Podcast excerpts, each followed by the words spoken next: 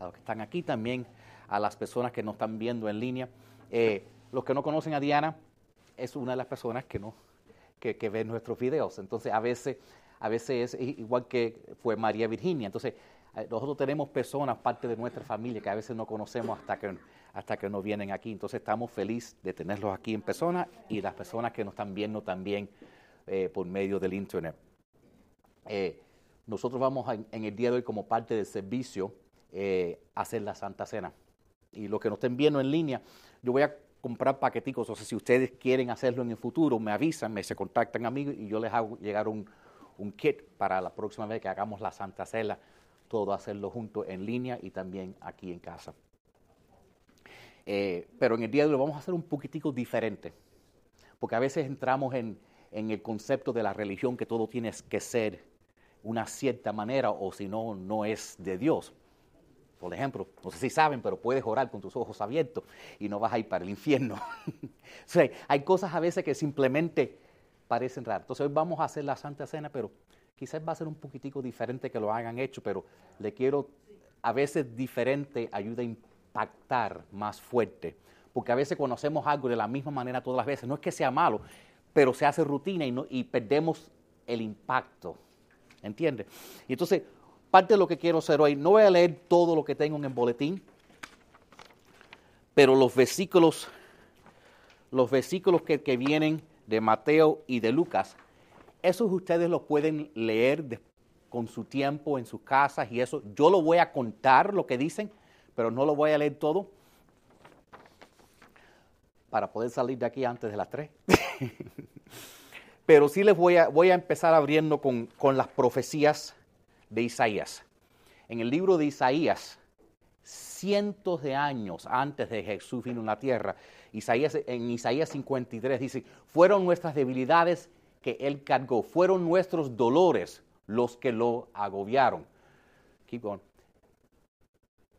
Pero Él fue traspasado por nuestras rebeliones y aplastado por nuestros pecados. Fue golpeado para que nosotros estuviéramos en paz. Fue azotado para que pudiéramos ser sanados.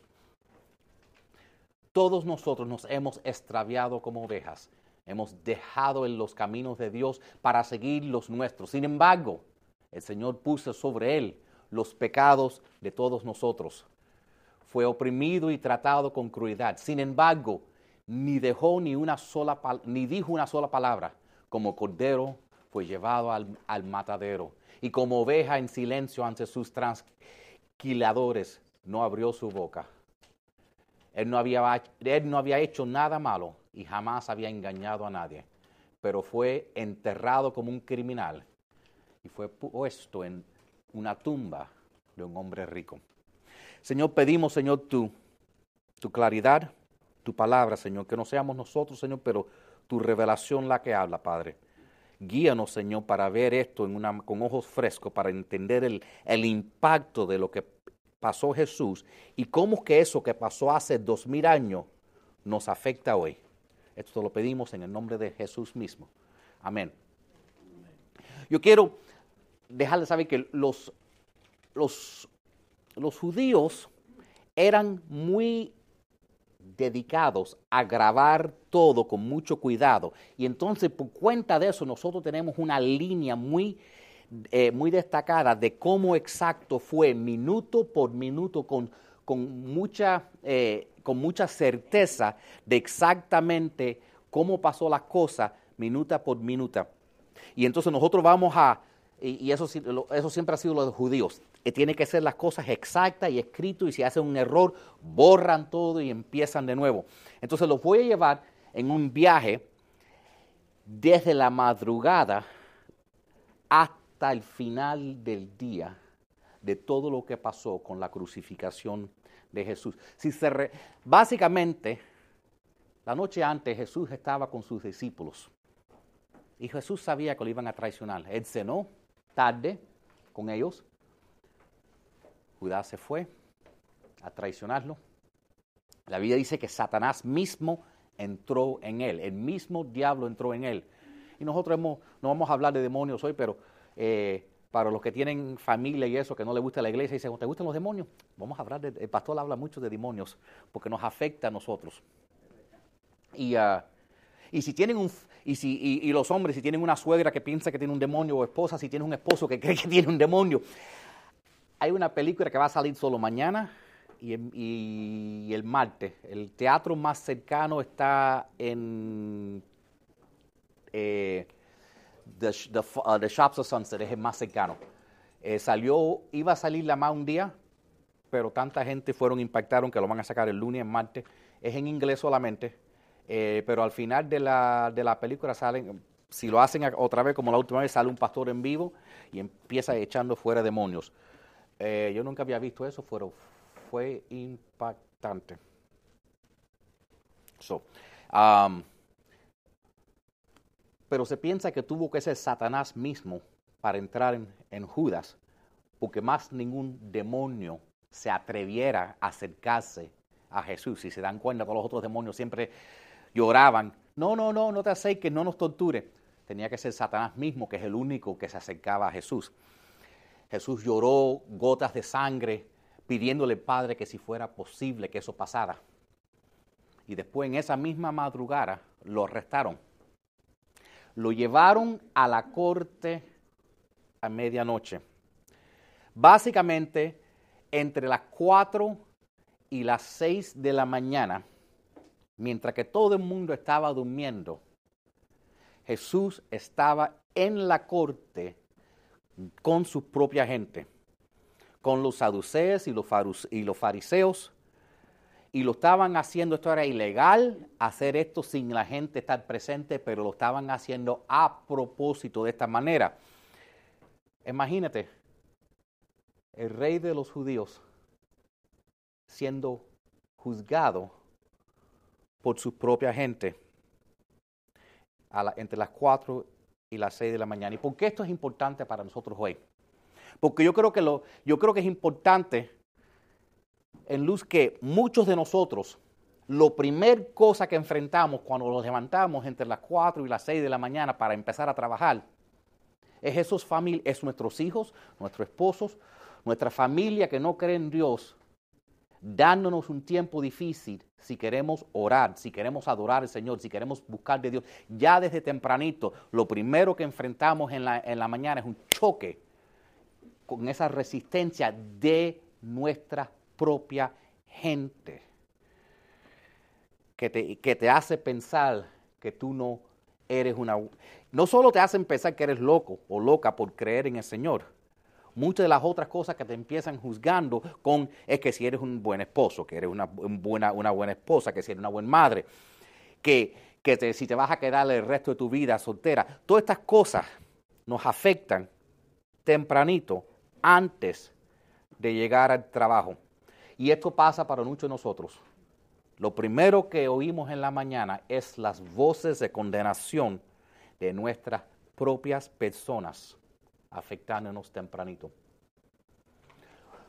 Ellos lo juzgaron y de ahí lo mandaron entre las cuatro. después de eso lo que, lo que pasó es que ellos lo, lo llevaron para ser juzgado por los romanos, ¿verdad?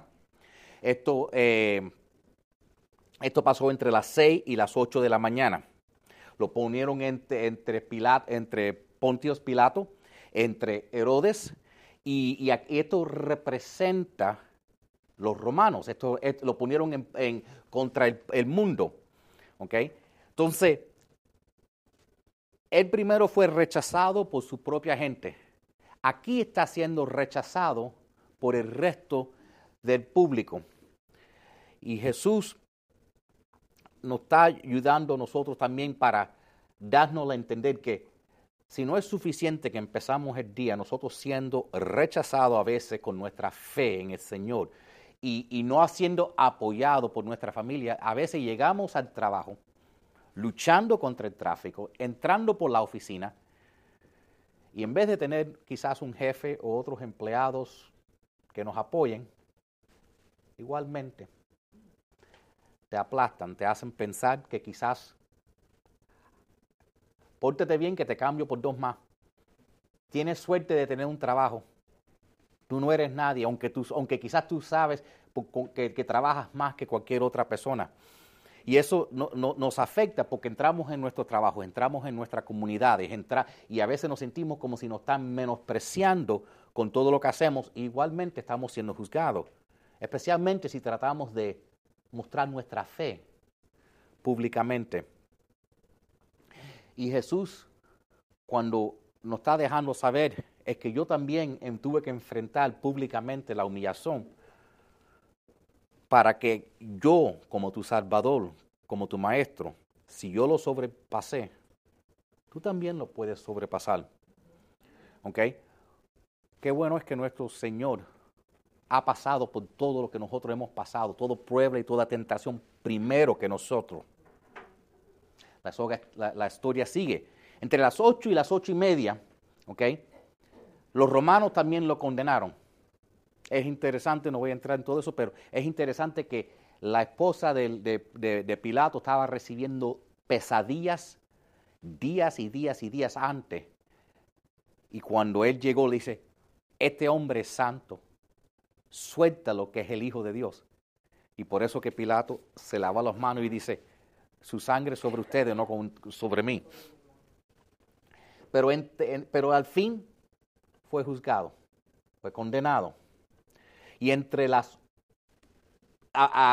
y, en ese espacio de tiempo, los soldados le ponieron su, eh, su corona de, espina en la cabeza, le, le, cogieron un pedazo de caña, primero lo desnudaron, lo desnudaron, dice la Biblia, le ponieron una, una, capa desnudo y le dieron una caña. Después le, le cogieron la, la, caña y con esa caña para asegurar que, las espinas entraran bien, entrar, le empezaron a golpear en la cabeza hasta que se cayó. Esa espina en su cabeza representa lo que nosotros también enfrentamos. Porque cuando tú empiezas el día recibiendo resistencia de tu propia familia, entras al trabajo y ahora tienes resistencia y conflicto de, de las personas en la oficina, ¿qué es lo próximo que pasa? tu propia mente empieza jugando contigo. Tu propia mente empieza diciéndote, bueno, quizás es verdad, quizás yo no soy nadie. Quizás es verdad, nunca voy a lograr nada. Quizás es verdad, soy una basura. Y esa corona que Jesús tiene sobre, sobre su cabeza, esa corona es para recordarnos a nosotros que Jesús también enfrentó esos insultos. Jesús también enfrentó esos insultos que los soldados diciendo, ay rey, pra, y, y le daban en la cabeza, jugando con su mente. Y esa corona es como una, como una cerca de protección que Jesús quiere poner sobre nosotros para proteger nuestra mente. Porque el diablo ataca en nuestra mente. Ahí viene el ataque normalmente, es en nuestra mente. Honestamente, el, el, yo, no, yo no estoy... Yo no estoy 100% de acuerdo que un demonio puede cogerte físicamente, hacerte mover tus manos y eso, pero yo creo que si se puede meter en tu cabeza la idea de que tú eres una basura, tú mismo vas a cumplirlo. Porque si tú no crees que tú vales la pena, aquí hay una buena posición, no vas a aplicar. Aquí una, una buena pareja, ay, ni voy a tratar. Aquí una oportunidad, ah, no. Nosotros mismos nos convertimos en nuestro peor enemigo, porque ya se ha metido el veneno en la cabeza. Y esa corona de espina es lo que representa, eso, una pared de protección que Jesús, Jesús quiere ofrecerlos a nosotros. Y, y, cuando leemos todo esto, lo próximo que empieza a pasar en este tiempo entre las nueve y las nueve y media, Jesús empieza Jesús empieza a cargar la cruz. Actually fue entre las ocho y, entre las ocho y las ocho y media. Empezó a cargar, Jesús empezó cargando su cruz. Y él, y, él empezó su cruz, pero ya le estaba golpeado tanto y sagrando tanto que, tanto que ya ni podía con la cruz. Entonces viene un hombre, Simón de Sirén, y la, nota que la Biblia dice Simón, no Simón Pedro, no, no Simón el otro, Simón de Sirene. ¿Por qué lo dice así? Porque cuando esto estaba escrito, este hombre estaba vivo. Entonces los judíos que estaban escribiendo esto estaban diciendo, oye, el que, el que lo ayudó a cargar la cruz fue Julio, tú sabes, Julio, el que vive en Homestead y que canta en el coro. Julio fue el que lo ayudó. ¿Entiendes? Entonces estaban diciendo, ve y verifica si lo que le estamos diciendo no es verdad. Tú no lo crees, ve a ver a este hombre, él está vivo, ve a verlo, él todavía está vivo, tú le puedes preguntar que lo que estábamos diciendo es verdad, si él, él lo ayudó a cargar la cruz. Porque recuérdate después que Jesús resucitó, estuvo en la tierra 40 días. 40 días, esos seis semanas, vivo, comiendo, hablando y testificando junto con una pila de muertos que resucitaron de las que se abrieron las tumbas y caminaron. Fue un evento sobrenatural. Entonces alguna gente si no lo creen dice, ah, ese hombre no puede haber muerto. Es para decir, si lo mataron, habla con Simón de Sirén. Él lo vio. Y entonces, también quiero mencionar a este hombre Simón de Sirén que ayudó a Jesús, porque yo creo que eso es una de las cosas que nosotros podemos sacar de eso es, aún Jesús en ese momento, porque es humano, necesitaba ayuda.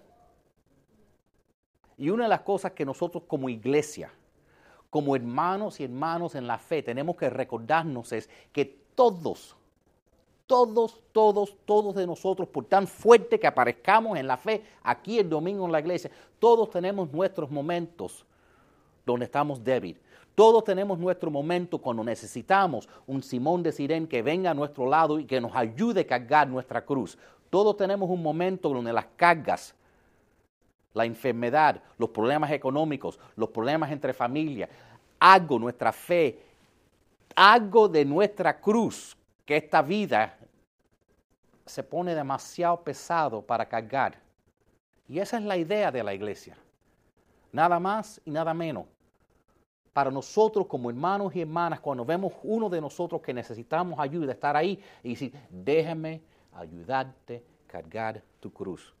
Y eso es lo que debemos estar agradecidos por la iglesia, de tener eso entre nosotros. De poder orar el uno por el otro en esos momentos, porque todos pasamos por esos momentos. Por lo menos sé que cada uno de nosotros, que los que somos hombres, hemos pasado por esos momentos y hemos tenido de buscar ayuda de otro. Todos lo pasamos del uno por el otro.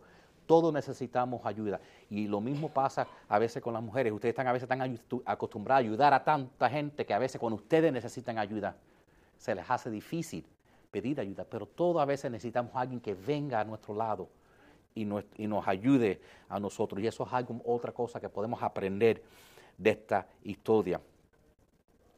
Ahora, la, próxima cosa que pasa, entonces Jesús empieza cargando su cruz. ¿Ok? Él llega ahí. Él, está cargando la cruz y, y, en, ese momento donde está cargando la cruz, él llega hasta la montaña de Golgota. ¿Ok? Y ahí empieza la crucificación. La, Biblia menciona que era la tercera hora. Entonces, ellos cuentan sus horas un poquitico diferente, entonces eso nos deja saber que, que entonces a las nueve de la mañana es cuando ya empezaron a clavarle los clavos en sus manos y sus pies. Y, obviamente Jesús empieza el proceso de morir en la cruz. El, sistema de, de matar a la persona en la cruz era un sistema de asfixiación. La idea es, a veces hablan que si los clavos estaban aquí, que si los clavos estaban allá. Ese no es el punto. El punto es los clavos en los pies. La idea es, tú estás enguindado. Habían sogas también. Tú estás enguindado. Si tú estás enguindado, llega un punto que, que, el, que el pecho ya no puede respirar. Tienes que aguantarte por tus pies. El problema es que tus pies tienen un clavo metido. Entonces estás entre quedándote parado en una cruz que no es muy fácil con tus pies y usando tus manos para atrás y para adelante. Ese es el proceso. Cuando ya se cansan y, si la persona no se muere, entonces lo que terminan haciendo es que le rompen las rodillas al hombre. Entonces, al romperle las rodillas, ya la persona no se puede sostener con sus pies y los pulmones se le llenan de sangre por cuenta de la presión. Ese es el sistema de muerte. Es un proceso despacio. No tiene que ver nada que si sangra de las manos, eh, tiene que ver que se le cansen los pies esa es la idea, es guindado los brazos y se le van cansando los pies. y, la idea es que fuera largo para que la persona sufriera y para que las otras personas lo vieron.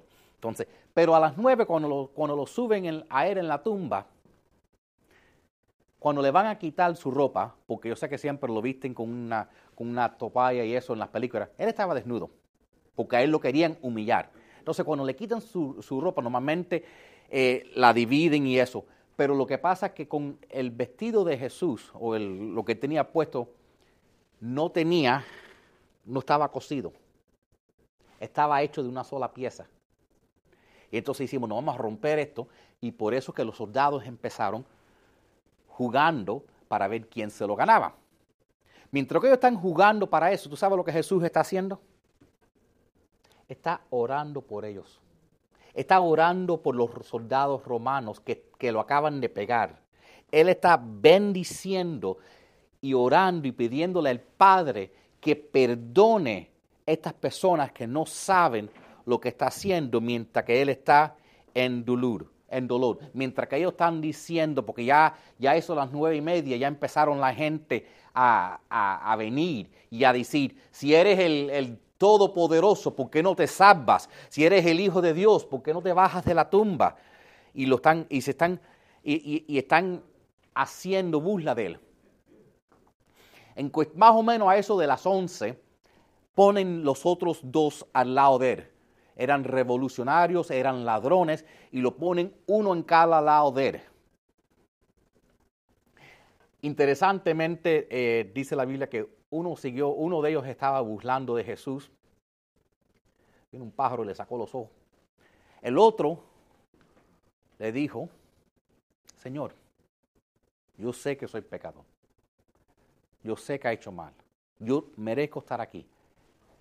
Recuérdate de mí cuando estés en tu reino. Y Jesús le dijo, hoy estarás conmigo en el paraíso. Y eso es un poco difícil para muchas personas que son que tienen un espíritu religioso, que piensen que ciertas cosas tienen que pasar.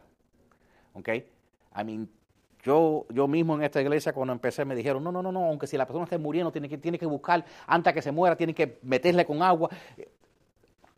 Este hombre no se bautizó. Este hombre no diezmó.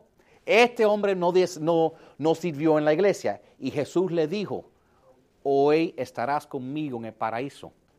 Y hay un punto ahí. El punto es que quizás tú no has podido diezmar. Quizás tú no has podido venir a la iglesia como has querido venir.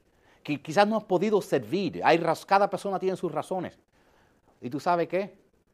Jesús todavía te quiere con Él en el paraíso. Jesús todavía te recuerda. Nosotros hacemos esas cosas por amor, Obviamente debemos estar viniendo a la iglesia, debemos bautizarnos, debemos, debemos diezmar, debemos ofrendar, debemos servir, ¿ok? Por amor. Pero no porque esa es la entrada al cielo. Porque no lo es. Porque la verdad es que ninguno de nosotros merecemos estar en el cielo. Y Jesús le dijo, hoy estarás conmigo, yo te voy a recordar. Y, eso nos ayuda a entender, sea que sea esta fue la, sea la primera vez que estemos escuchando el mensaje de Dios o, hemos ido cien veces sin fallar a la iglesia. ¿Nunca has ido? Has venido cien veces. Jesús todavía te ama igual. Lo que está buscando es un corazón humilde. Porque tanto el que, el que ha venido una sola vez como el que ha venido cien veces pueden tener un corazón lleno de orgullo. Y Jesús también habló de eso. El, que el que se el que se humilla será exaltado y el que se exalta será humillado. ¿Okay? Y entonces nosotros tenemos que entender que todos nosotros tenemos el acceso igual en la cruz. Y todos debemos servir, todos debemos hacerlo. Pero esto nos ayuda a entender que la religión en sí no es lo que nos salva. No son los ritos, no son los sacramentos. Los hacemos como la Santa Cena, lo hacemos porque queremos recordar y en honor. Pero no es lo, esto no nos garantiza la entrada en el cielo. Es, la decisión que nosotros hemos hecho en, en nuestro corazón, porque se trata de tener una relación con Jesús. Porque lo sé porque también entre ese tiempo, después que él habló con, con esos dos ladrones, entre las 11 y las, y las 2, entre las 11 de la mañana y las 12, después empezó hablándole a su mamá y a Juan. Y le dijo, mujer o madre, ¿okay? recuerda que palabras cambian con el tiempo. Básicamente dijo, mami, yo no. Juan es tu hijo. Y Juan le dijo, mira, este es tu mamá.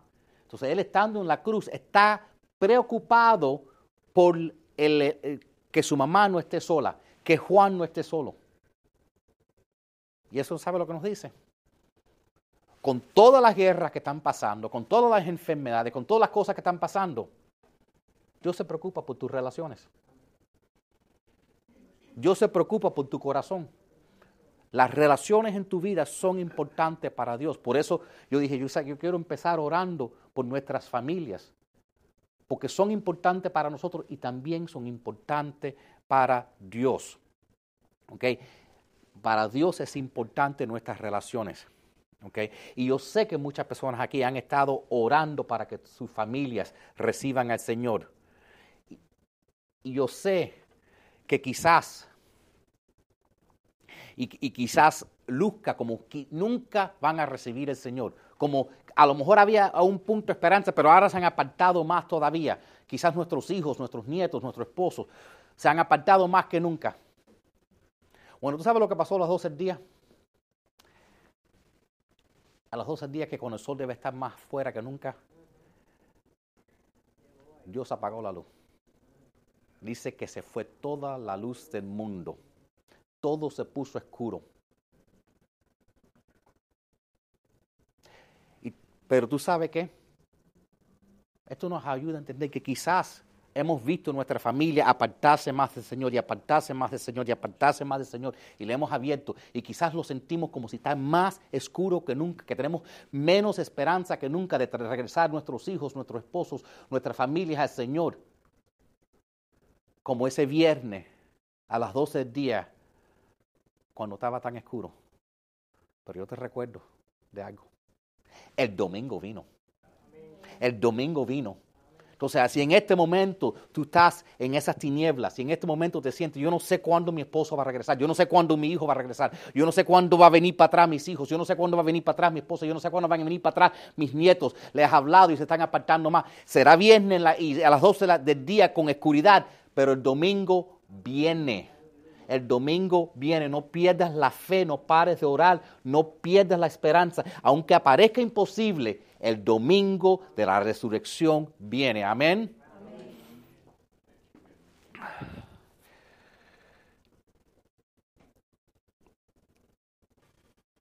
En ese momento, en, ese momento ya son las 12 del día y, la Biblia dice que en ese momento se puso lo más oscuro que jamás había estado en la tierra, aunque estaba supuesto a ser las 12 del día. Y algo interesante, algo interesante empezó a pasar. Según se fue acercando la, el, el, tiempo, en ese espacio de tiempo entre las 12 y las 3 de la tarde, cosas empezaron pasando. Hubo terremotos, se abrieron tumbas, muertos salieron caminando. Lázaro no fue el único que resucitó. Muchos muertos se levantaron de las tumbas. El velo en el lugar santísimo, el Holy of Holies, el lugar santísimo, se rajó. ¿Por qué? Porque antes había un lugar geográfico donde Dios estaba yo estaba reflexionando sobre hasta este día, una de las cosas más que todo cristiano busca hacer es, es ir tomar un viaje a Israel. Y, y, algunas personas hasta tienen el privilegio, cuando toman ese viaje, si cogen un permiso especial, tú puedes entrar, lo que era el templo ahora está cubierto bajo, bajo tierra, pero tú puedes entrar bajo tierra por un túnel y entrar y llegar casi a donde estaba antes, por una cueva así oscura bajo la tierra, a donde estaba antes el lugar santísimo. Tienes que pedir eh, permiso especial. ¿Sabes lo que yo creo? Yo no estoy en contra de ir a Israel ni hacer eso, pero ¿sabes lo que yo creo? Yo creo que el Espíritu Santo está un poco triste. Porque la razón que se rompió el velo es para que Dios, para decir Dios ya no está en ese lugar físico. Ya Dios no está ahí, Dios está en tu corazón y Dios está en mi corazón y Dios está en nuestro corazón. Y ahora el lugar santo está dentro de nosotros. Nosotros somos el templo del Espíritu Santo y nosotros tenemos el acceso directo a Dios. No tenemos que volar ahí, podemos recibirlo y andar con Él. Por eso digo, la iglesia no se trata de, de, venir para buscar, Dios, Dios está contigo. Se trata muchas veces del apoyo como hermanos y hermanas que nos podemos eh, ofrecer a nosotros. Y nosotros no tenemos que, gastar todo ese esfuerzo. El Espíritu Santo, el momento que tú entregas tu vida al Señor, está contigo y está contigo y está diciendo, yo estoy aquí en el 2023 estoy aquí y te doy acceso a mí. No estoy en Israel, estoy en tu corazón. ¿Ok? Y soy el Espíritu de Jesús. A muchas veces, a veces gente dice, ay, yo quisiera que hubiera estado ahí con Jesús.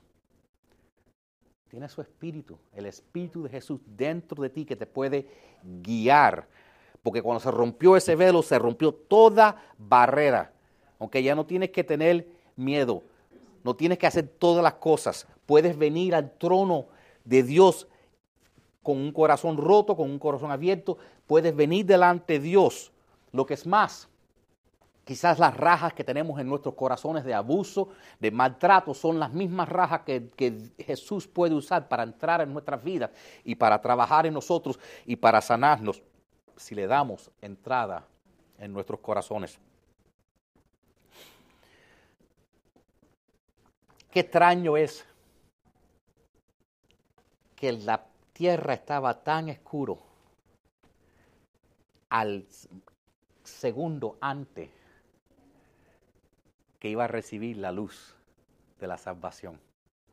Y tenemos que entender eso porque a veces estamos en esa oscuridad y llevamos, vamos a decir, horas en esa oscuridad, o días, o años en esa oscuridad, y no esperamos que es paciencia. Estaba, dice la Biblia, la tierra estaba más oscuro que jamás había estado antes que la luz brotó de la salvación. ¿Okay? Nosotros tenemos que recordarnos que siempre hay esperanza.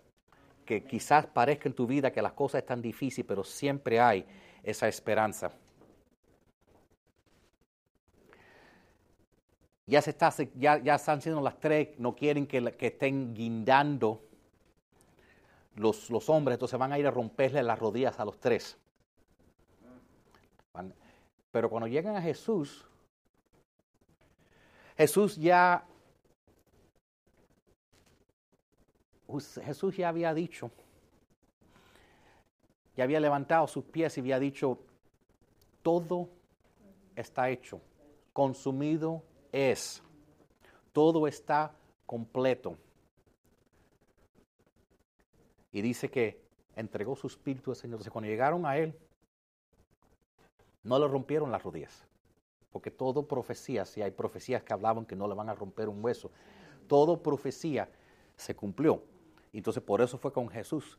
Dijeron, vamos a coger una espada y se la motieron y entonces le salió agua de sus pulmones y mezclado con sangre porque sus pulmones estaban del proceso como, como neumonía, se van llenando de agua y de sangre.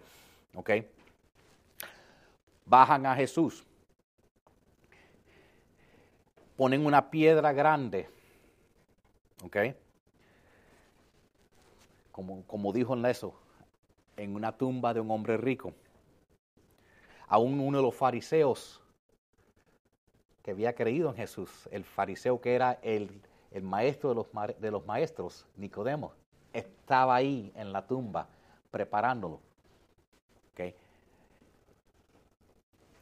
Lo ponieron ahí, los romanos ponieron una, una guardia entera, una guardia entera para asegurar que, que nadie pudiera robar el cuerpo de él.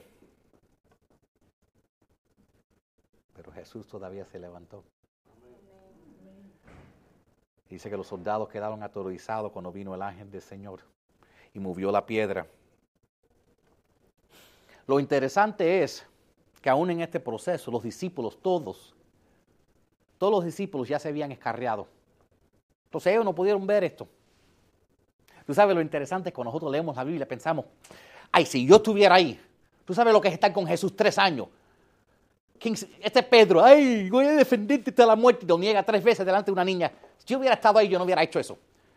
Mentiroso. Tres veces, tres veces al día nosotros negamos a Jesús. Lo negamos en el trabajo, lo negamos cuando hacemos aplicaciones, lo negamos en 20 veces. ¿Puedes trabajar los domingos? Claro que sí. Eh, los taxis. Mentimos, negamos, lo hacemos todo el tiempo. Lo hacemos todo el tiempo. En el 2020, César dijo, no se va a, no se va a tener eh, celebración al Señor los domingos. Ok. El COVID llegó. Jesús no dijo no se reúnan.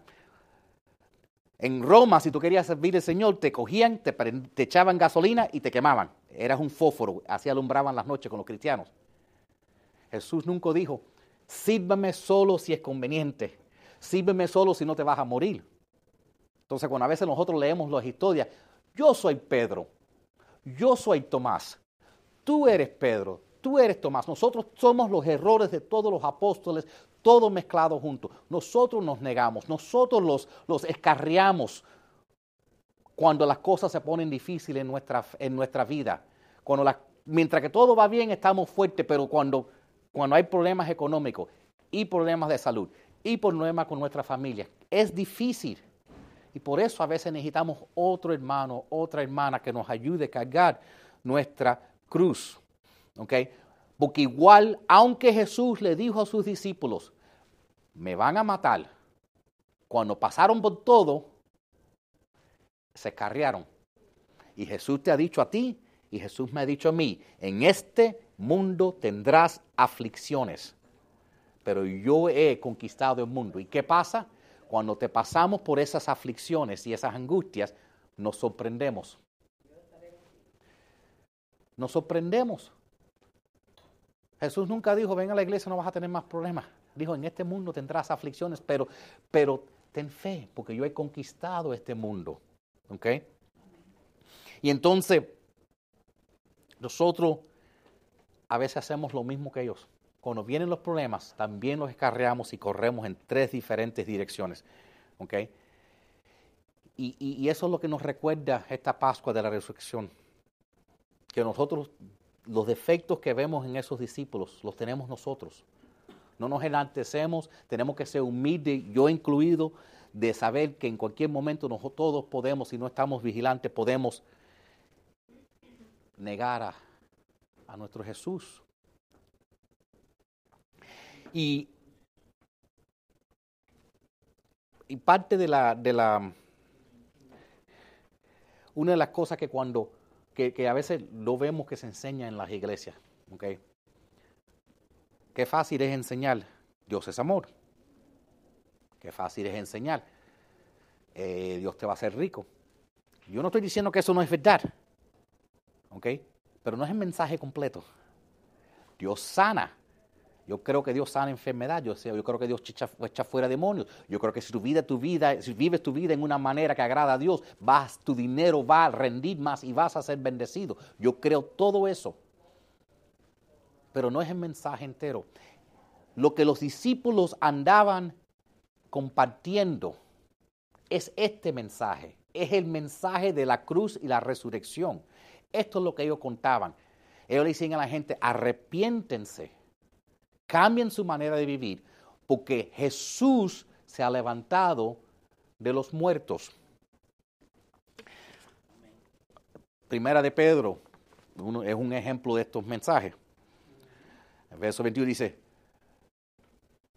pues Dios los llamó a hacer lo bueno, a ti y a mí, aunque eso significa de que tengan que sufrir. Esa es la parte que no nos gusta tal como Cristo sufrió por ustedes. Él es el ejemplo y deben seguir sus pasos. Y sigue diciendo, Él nunca pecó y jamás, y jamás engañó a nadie. Él mismo cargó nuestros pecados sobre su cuerpo en la cruz para que nosotros podamos estar muertos al pecado y vivir para lo que es recto. Y por sus heridas, ustedes son sanados. Antes eran como ovejas que andaban descarriadas, pero ahora han vuelto a su pastor